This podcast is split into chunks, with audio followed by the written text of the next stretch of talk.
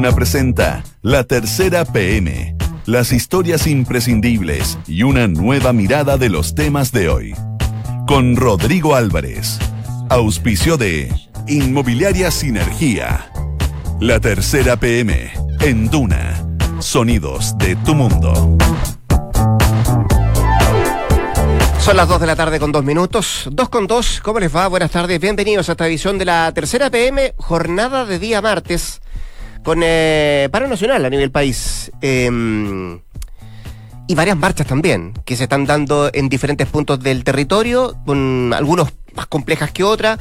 Eh, y en paralelo, un Congreso que hoy día no sesionó, que también tiene una polémica instalada a raíz de lo que se resolvió esta mañana. El presidente de la Cámara eh, es el que determina que hoy día no sesionaran los diputados y eso ha generado además más alguna polémica, alguna controversia entre los parlamentarios de diferentes puntos que hoy día estaban ahí y que no pudieron sesionar porque se suspendió la sesión de esta jornada. Lo mismo pasó en el Senado, sigue avanzando también el, eh, el diálogo, los acuerdos para mm, buscar un consenso respecto a una nueva constitución. El anuncio hecho el fin de semana por el gobierno, el domingo en lo específico, ayer tuvo una, una cara visible. Algunos dicen que hay acuerdo, otros que las posiciones están más alejadas, algunos hablan de asamblea constituyente, otros hablan de convención, otros de un congreso constituyente, como es el que está hoy día eh, participando en nuestro país. Vamos a hablar de eso y mucho más en esta edición de la tercera PM también de quiénes son los afectados.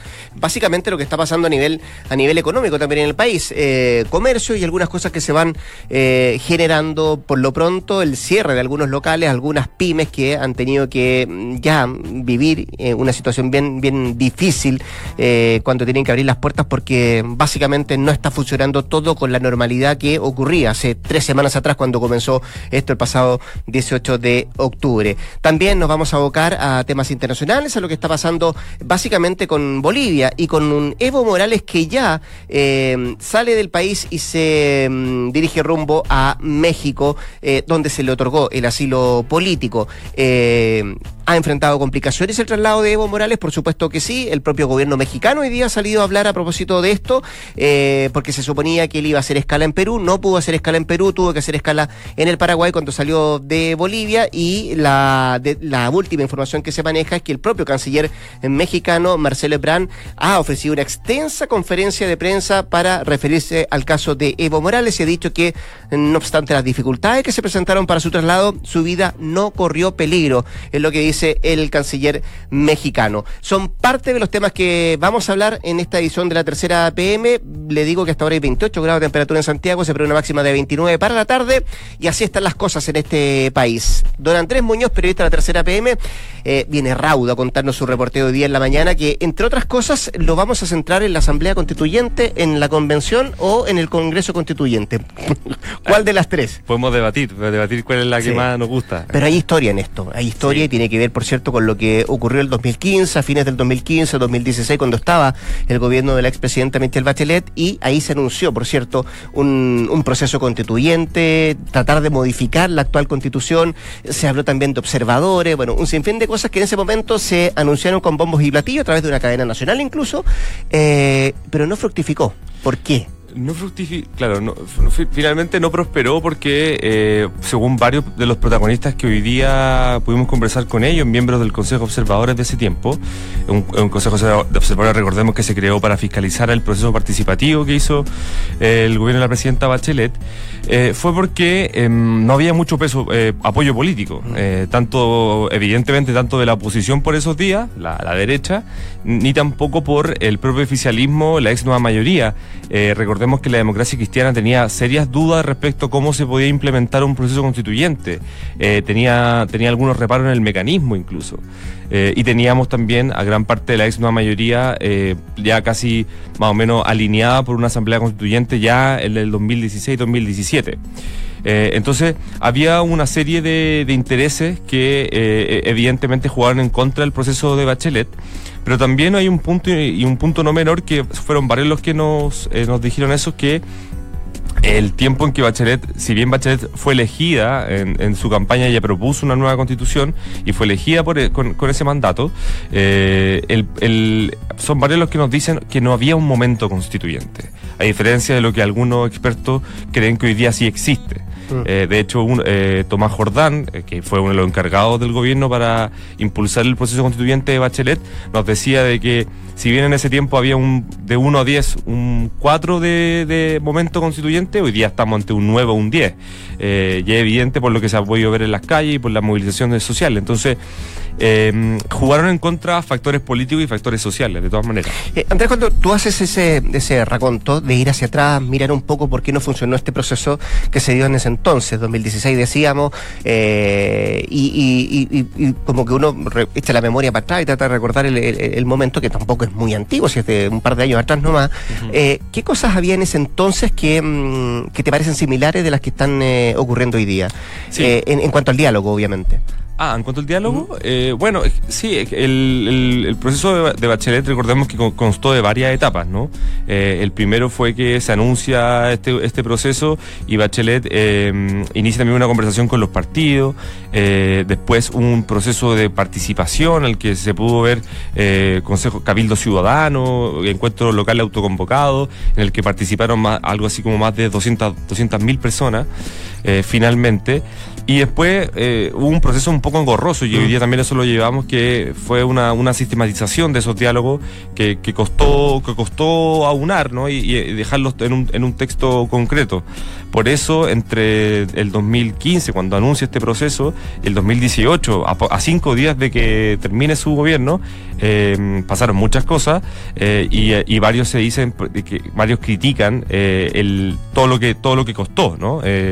Por ejemplo, cuando se terminó, terminaron los diálogos los ciudadanos, que fue eso cerca de agosto del 2016, si no me equivoco, eh, el, texto que se envía en marzo del 2018 son casi dos, años, dos años después. Entonces, eh, por así decirlo, se reconoce de que había un auge en un momento y una, un momento constituyente pero que a raíz de los tiempos que no se, no se previeron eh, en ese momento, el tema bajó, Bachelet eh, deja, deja el gobierno y Piñera tampoco decide reimpulsarlo cuando llega la moneda. Entonces, eh, la idea también de, recordar un poco hoy día qué pasó en ese proceso era porque mm, el, si bien el, el, gobierno del presidente Piñera hoy día propone iniciar un debate para una nueva constitución, eh, hay que entender también de que eh, la oposición eh, está criticando este, este proceso por, por, el mecanismo, básicamente. Mm. y el, sabemos que el, el, presidente Piñera quiere que esto lo vea solo el Congreso, ¿no?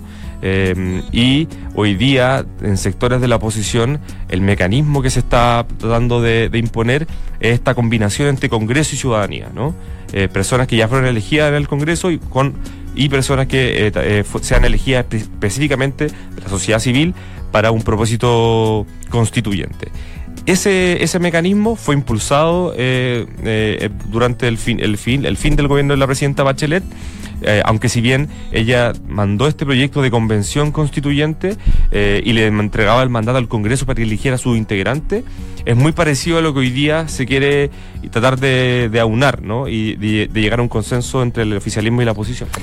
Eh, en ese entonces hubo un Consejo Ciudadano de Observadores y, quienes participaron de él, de ese consejo, fueron bien críticos después de cuando conocieron el proyecto que envió la expresidenta antes de dejar el cargo, cinco días antes, si no me equivoco, antes de dejar el cargo. Eh, y, hoy día hemos escuchado las voces, por ejemplo, de Patricio Zapata, que es un abogado constitucionalista que participó de ese Consejo Ciudadano Observadores, y de Gastón Gómez, que también es constitucionalista, también participó de ese Consejo. Y hoy día lo escuchas tú y tienen una, visión totalmente diferente de lo que era en ese, en ese entonces, ¿no? Eh, de, cómo funcionó ese Consejo, y son bien críticos de ese texto que envió la, la expresidenta Bachelet, ¿no? Sí, un texto, recordemos que tiene varios puntos, eh, que básicamente hoy día lo tratamos de, de recobrar algunos, modificaciones seria el Tribunal Constitucional, bajar eh, la, edad, la edad para ser presidente de la República de 40 a 35 años, eh, eliminar los quórum supramayoritarios. Eh, y efectivamente, Patricio Zapata, Gastón Gómez, y, varios miembros del Consejo de Observadores Ciudadanos criticaron que no se les haya integrado a ellos, quienes eh, vivieron gran parte del, proceso participativo de ese proceso, eh, no se le haya integrado en la, formulación del, texto que finalmente entrega la presidenta Bachelet en marzo del 2018. Ellos esperaban que tener mucha más incidencia en él, creían de que mm, era, era, era factible hacerlo. Eh, y que y además, como el Consejo Ciudadano de Observadores, recordemos, tenía a personas desde cercanas, no militantes, pero cercanas desde la democracia cristiana hasta Evópoli.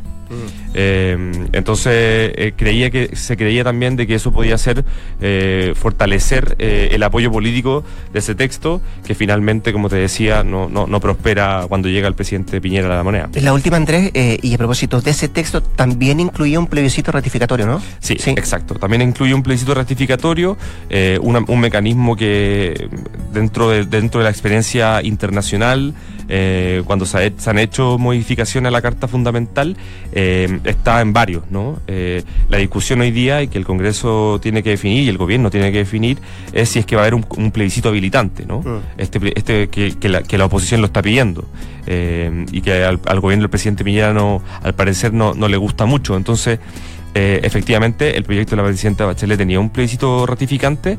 Eh, hoy día hay que ver qué pasa si es que la oposición y el oficialismo se ponen de acuerdo para uno habilitante. Don Andrés Muñoz, periodista de la tercera PM, muchas gracias, que esté muy bien. ¿eh? bien. Igual. Dos de la tarde con 12 minutos. En Duna, escuchas la tercera PM con Rodrigo Álvarez.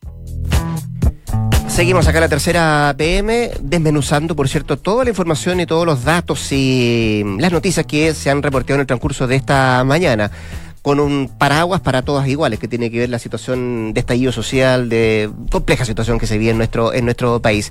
Y hay algunos rubros o, o algunas partes de, de, nuestro ente como país que han sufrido más que otros. Eh, y uno de esos rubros tiene que ver, por cierto, eh, en el aspecto económico y lo que ha pasado con algunas farmacias.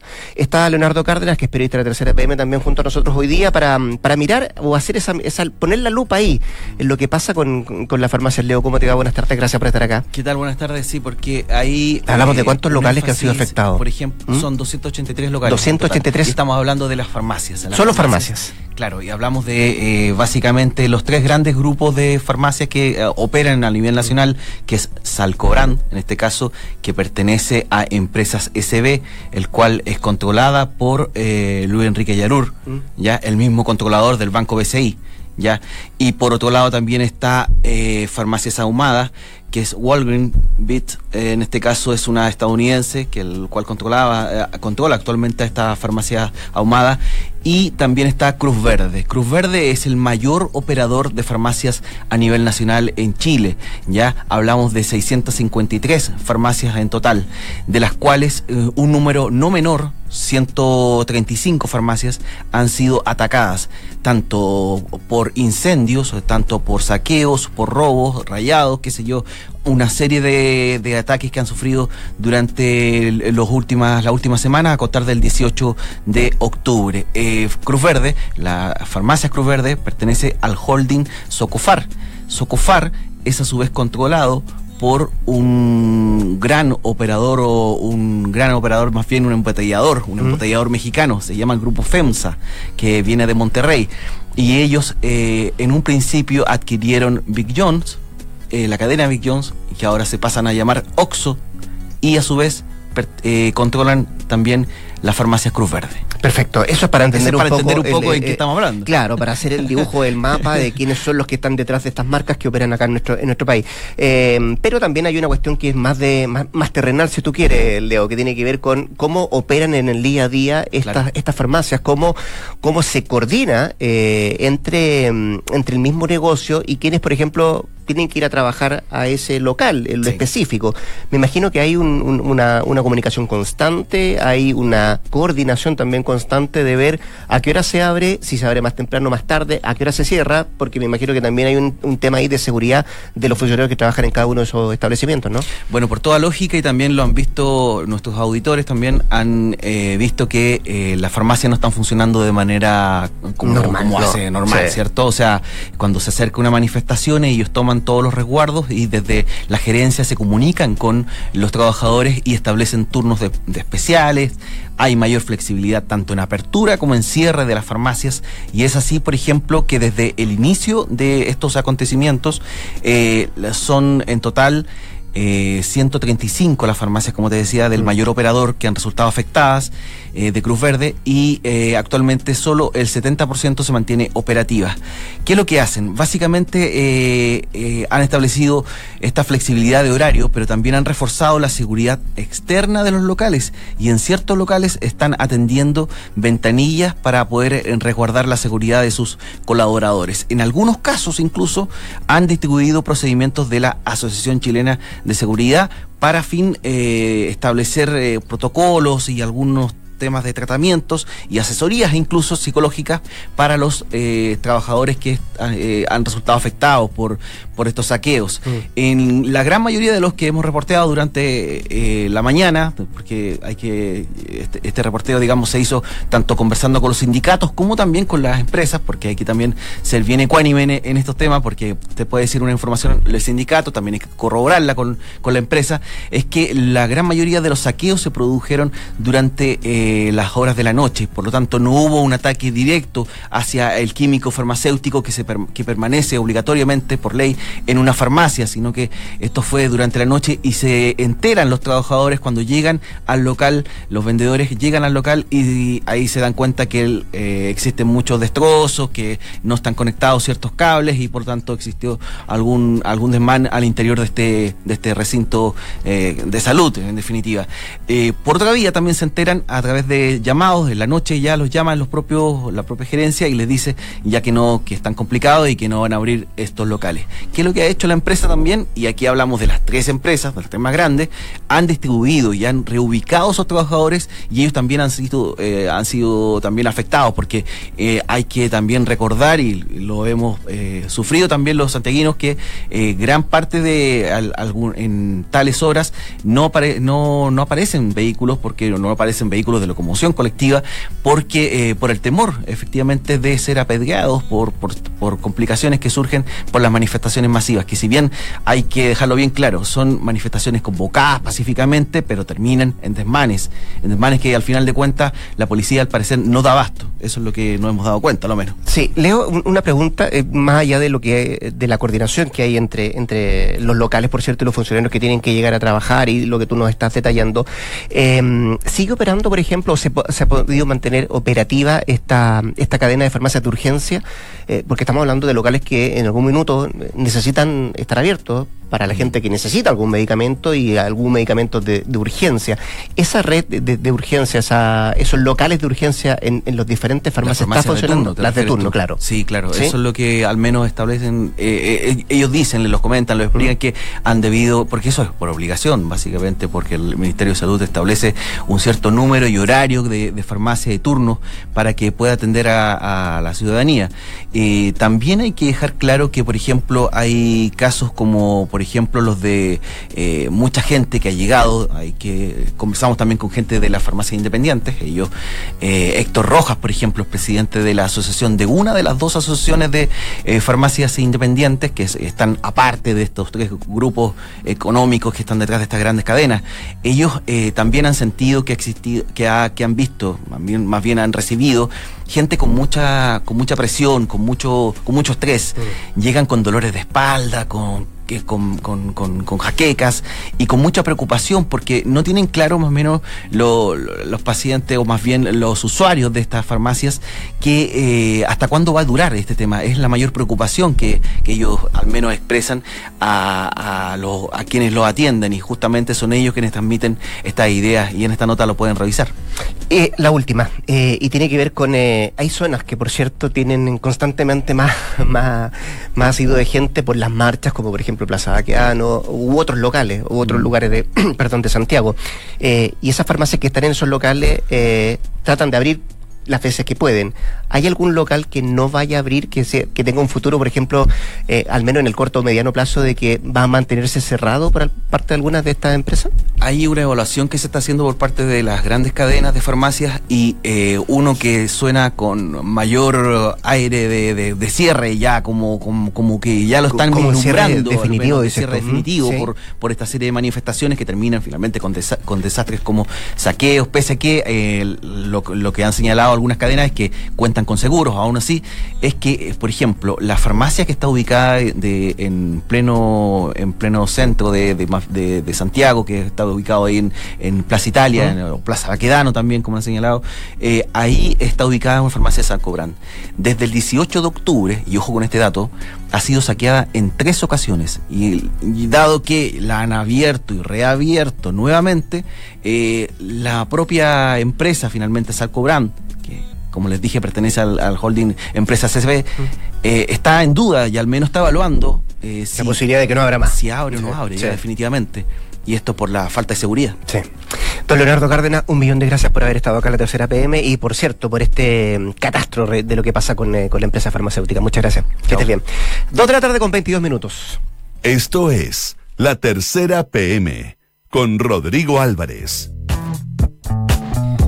Decíamos al iniciar esta edición de la tercera PM que también íbamos a dar un vistazo a lo que está pasando más allá de nuestra frontera. Eh, en, ayer lo conversábamos acá también de lo que está pasando en Bolivia y las cosas van, van cambiando con el correr de las horas y tal vez de los minutos, podríamos decir, no, no vamos a ser tan, tan eh, fatalistas o detallistas respecto a eso, pero han cambiado muchas cosas. Hasta ayer estaba en suelo boliviano todavía el expresidente Evo Morales, hoy día ya no está. Eh, y muy temprano en la mañana, en la noche, muy tarde, subimos que eh, cuando se le había ofrecido el asilo político por parte de México, él lo estaba evaluando hoy día ya está rumbo a México y si no me equivoco ya llegó eh, a ese país. Alejandro Tapia, que es editor de Mundo la Tercera junto a nosotros para, para contarnos el periplo de, de, este viaje de, Evo Morales, por qué decide salir de Bolivia tan rápido em, y si llegó o no llegó a México, ¿cómo te va? ¿Qué tal Rodrigo? Buenas, tardes. Eh, sí, podemos afirmar que hace pocos minutos eh, Evo Morales, el renunciado presidente de Bolivia, aterrizó en México, lo hace en su calidad de asilado político, un asilo que le otorga el gobierno gobierno mexicano de Andrés Manuel López Obrador.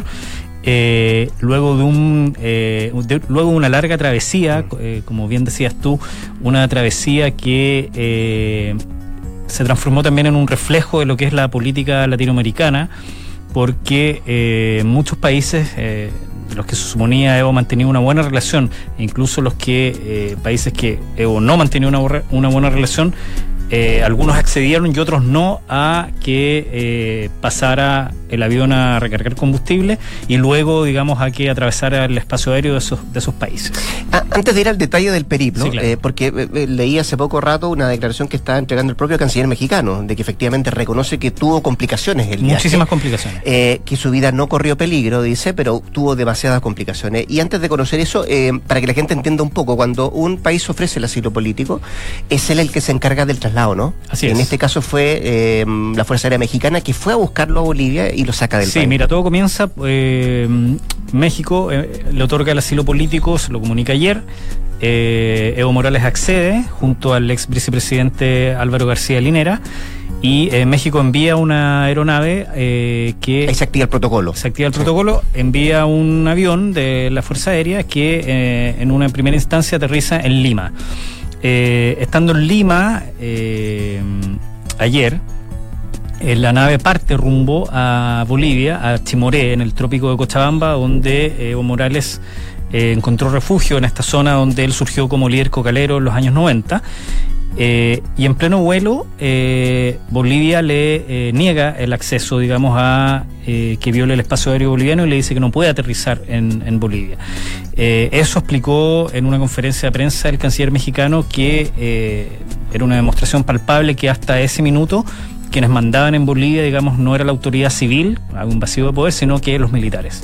Entonces el avión, en una primera instancia, no puede acceder, entrar a Bolivia y tiene que devolverse a Lima. Una vez que se hacen eh, todas las negociaciones pertinentes del caso, el avión vuelve, digamos, a despegar rumbo a Bolivia y llega a Chimoré eh, que es una zona tropical, eh, aterriza en una antigua base de la OEA. Eh, vaya ironía, porque Evo siempre se opuso, digamos, a la intervención de la DEA la Agencia contra el Narcotráfico de Estados Unidos, que el gobierno boliviano en su minuto transformó en un aeropuerto. Eh, bueno, todo iba bien hasta ese momento. Eh, sin embargo, ocurre que eh, cuando el avión con ya Evo Morales a bordo decide emprender rumbo a México, el gobierno de Martín Vizcarra, el gobierno peruano, di- dice que no puede volver a aterrizar en Lima. Y ese era el plan original. Ya lo había hecho dos veces, además. Claro. La- lo que pasa es que le deniegan el aterrizar porque esta vez iba con Evo arriba, ¿no? Claro, eh, le deniegan el permiso para que recargue combustible en Lima. Entonces ahí se tiene que activar una suerte de plan B en la que interviene el presidente electo argentino, Alberto Fernández, quien se comunica con el gobierno paraguayo para que el avión pueda recargar combustible en Asunción. Ese fue el plan B. Entonces recién, eh, ya bien entrada la noche, eh, una vez que eh, Evo después tuitea eh, esta foto donde aparece recostado en una habitación semi abandonada en la que dice que recuerda sus tiempos de dirigentes cuando eh, er- era líder cocalero en el trópico de Cochabamba y se ve a Evo eh, con un recostado en el suelo, tapado con una suerte de sábana morada y con su celular. Evo eh, tiene permiso para aterrizar en Asunción. Eh, todo va bien, el avión parte, va camino Asunción, pero en el intertanto eh, se suceden otros problemas.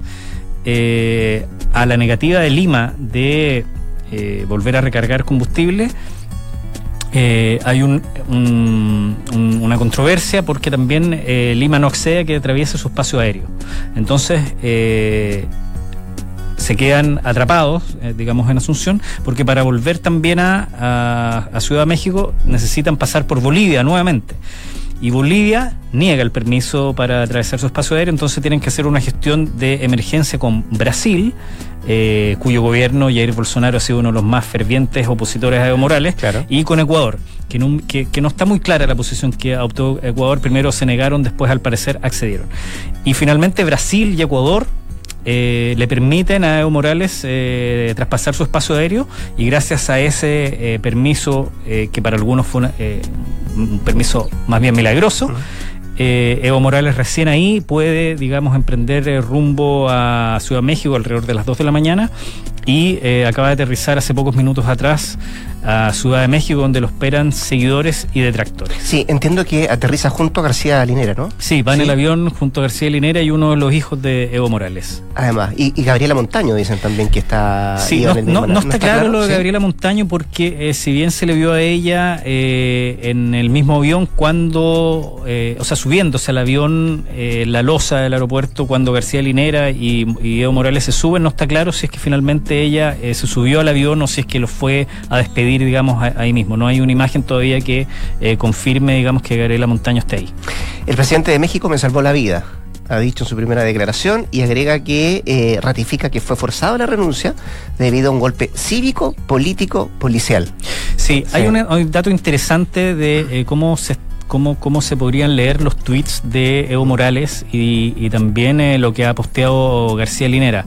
Eh, más allá, digamos, de que Evo eh, le agradezca públicamente a López Obrador, eh, que eso también tiene toda una lectura por este nuevo eje de, de la izquierda que se está conformando con Alberto Fernández en Argentina, pero principalmente con el López Obrador y que Evo Morales e- era un, un- un miembro clave.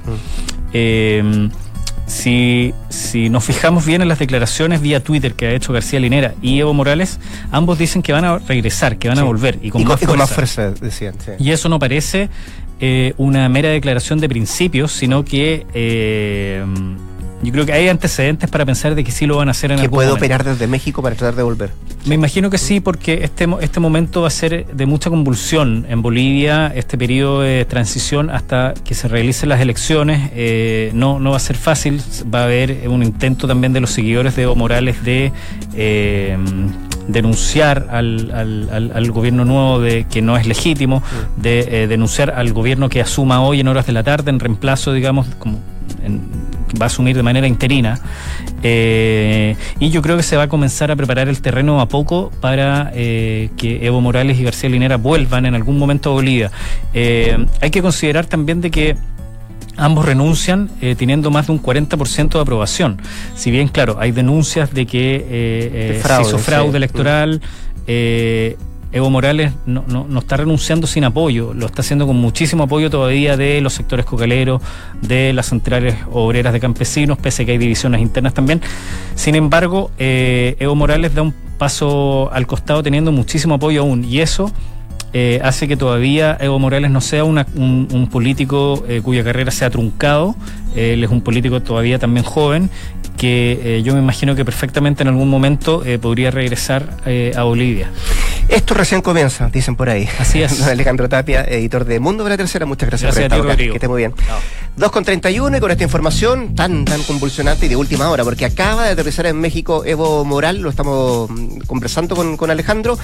Le ponemos punto final a esta edición de la tercera PM en esta jornada de día martes. Eh, la invitación es que se quede junto a nosotros, acá en el 89.7. Y nos volvemos a juntar mañana a partir de las 14, cuando iniciemos otra edición de la tercera PM acá en Tuna. Gracias, buenas tardes.